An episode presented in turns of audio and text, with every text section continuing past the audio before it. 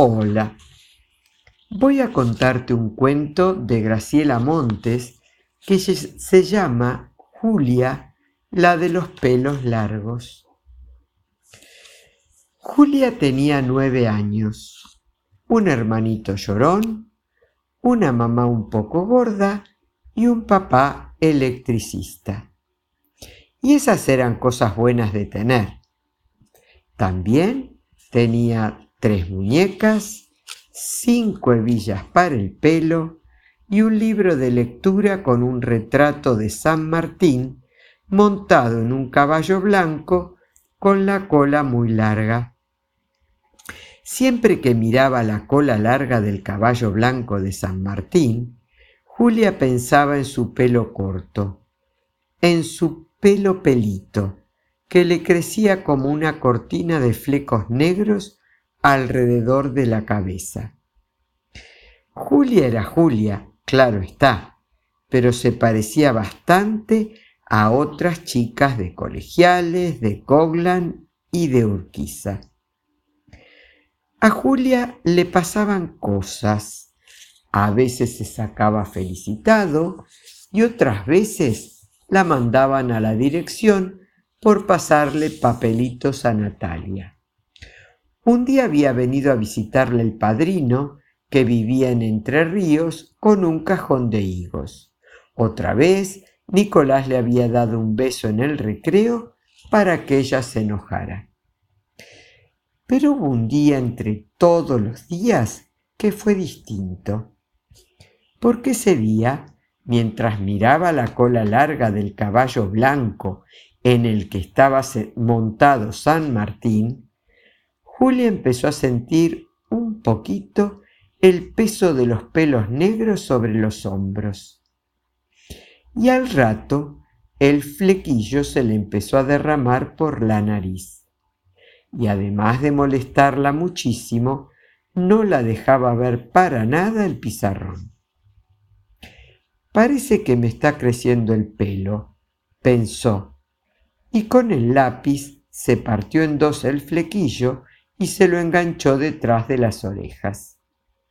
A las diez y media, mientras Julia copiaba del pizarrón un problema de regla de tres simple con ladrillos y bolsas de cemento, Guillermo Rodríguez, que estaba sentado detrás de ella, levantó la mano. ¿Qué pasa, Guillermo? preguntó la maestra. Señorita, a Julia le está creciendo el pelo.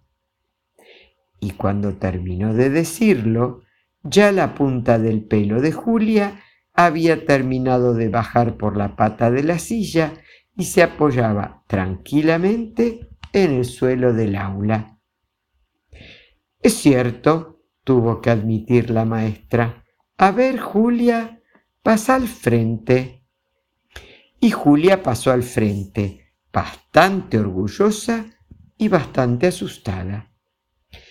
El pelo negro la tapaba toda, como una capa, de la cabeza a las rodillas. Por debajo solo asomaban las medias blancas y las pampero azules.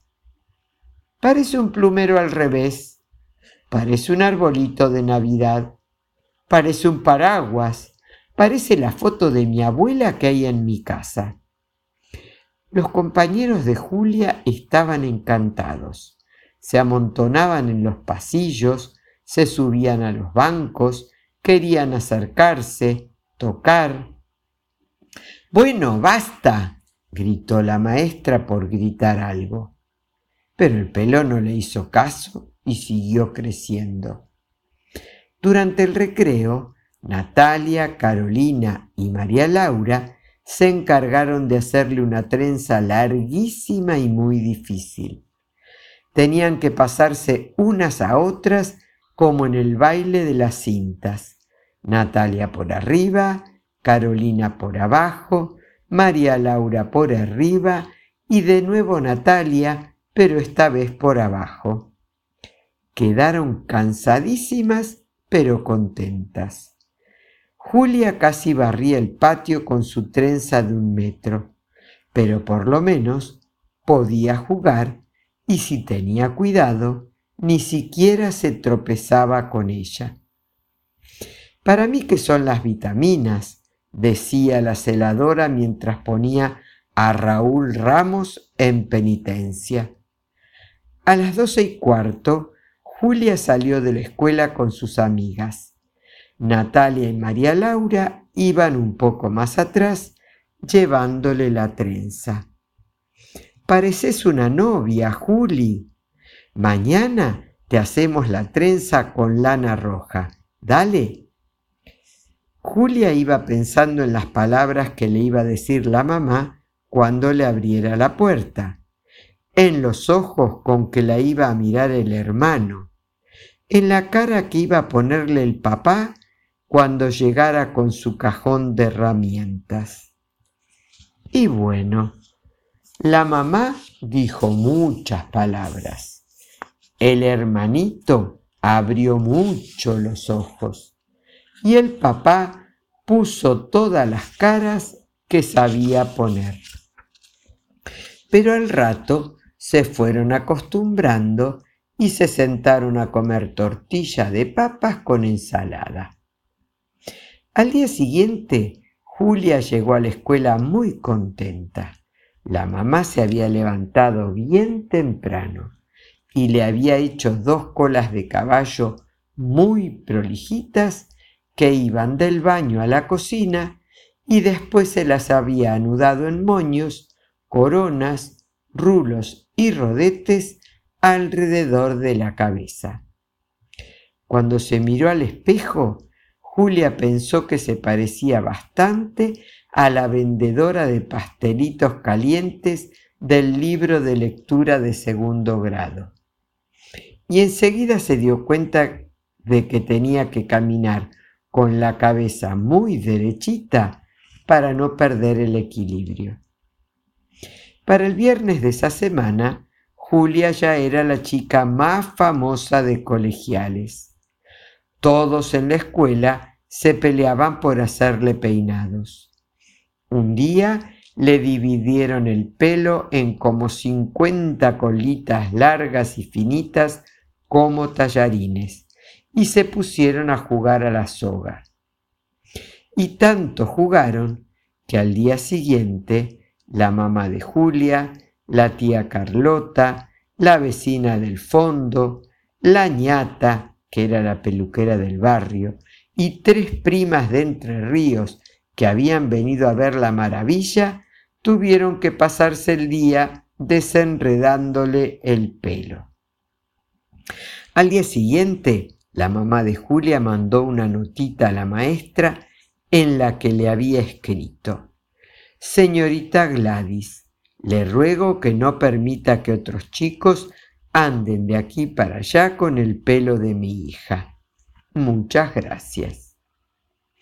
Pero el día más especial de todos fue el de la música, cuando ya faltaba poco para que terminasen las clases, porque ese día la escuela preparó un acto. Los de séptimo iban a cantar vidalitas y Julia se iba a disfrazar de Melpómene, la musa. A Julia le encantó la idea, sobre todo cuando la señorita de música le explicó que Melpómene, la musa, además de ser griega, era una especie de hada, un poco triste, pero bonachona. Para que el espectáculo fuese realmente impresionante, Julia debía estar de pie en la terraza junto a la baranda que daba al patio, y desde allí debía dejar caer todo el pelo bien desenredado, brillante y suelto como una catarata, pero de petróleo, había dicho Nicolás que era un poco fantasioso. Fue un día de gloria para la escuela y para el barrio.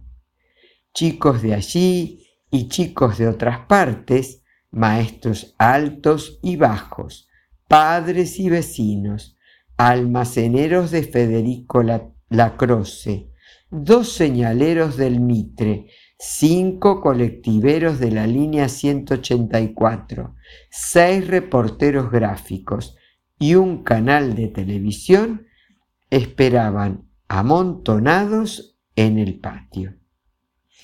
En el momento mismo en que echó a cantar el coro, Julia, desde la terraza, dejó caer hacia el patio todo su pelo.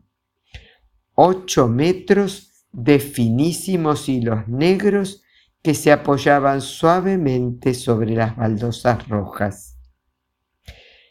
Es asombroso, aseguró el maestro de sexto mientras les indicaba a los reporteros dónde quedaba la escalera para subir a la terraza. En cuanto los de séptimo terminaron de cantar la última vidalita, los reporteros empezaron a desenrollar cables, apretar botones de caseteras y empujarse desesperadamente.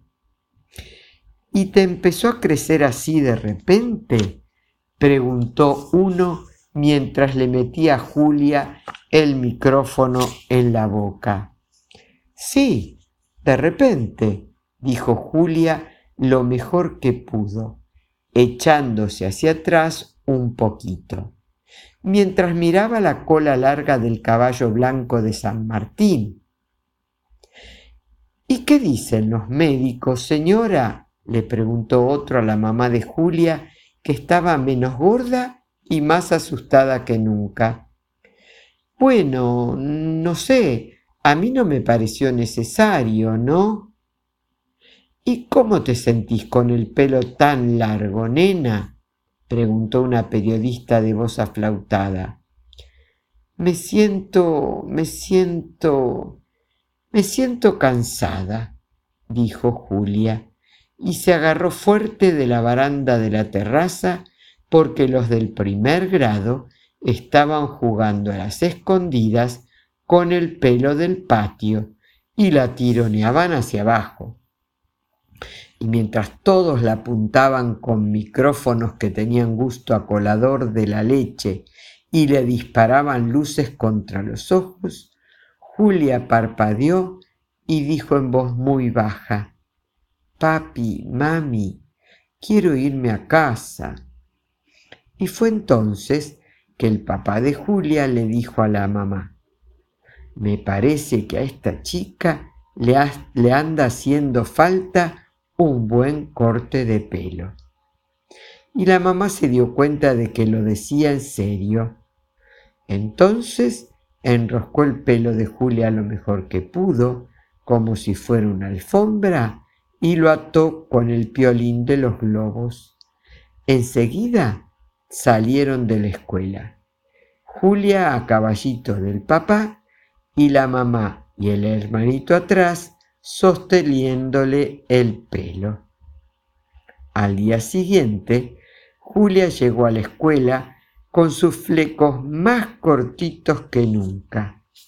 Y mientras hacía bailar la cabeza de un lado para el otro, pensaba que casi seguro que no, iba a poder hacer de Melpómene la musa cuando estuviera en quinto grado, pero que en cambio iba a poder jugar otra vez a la rayuela.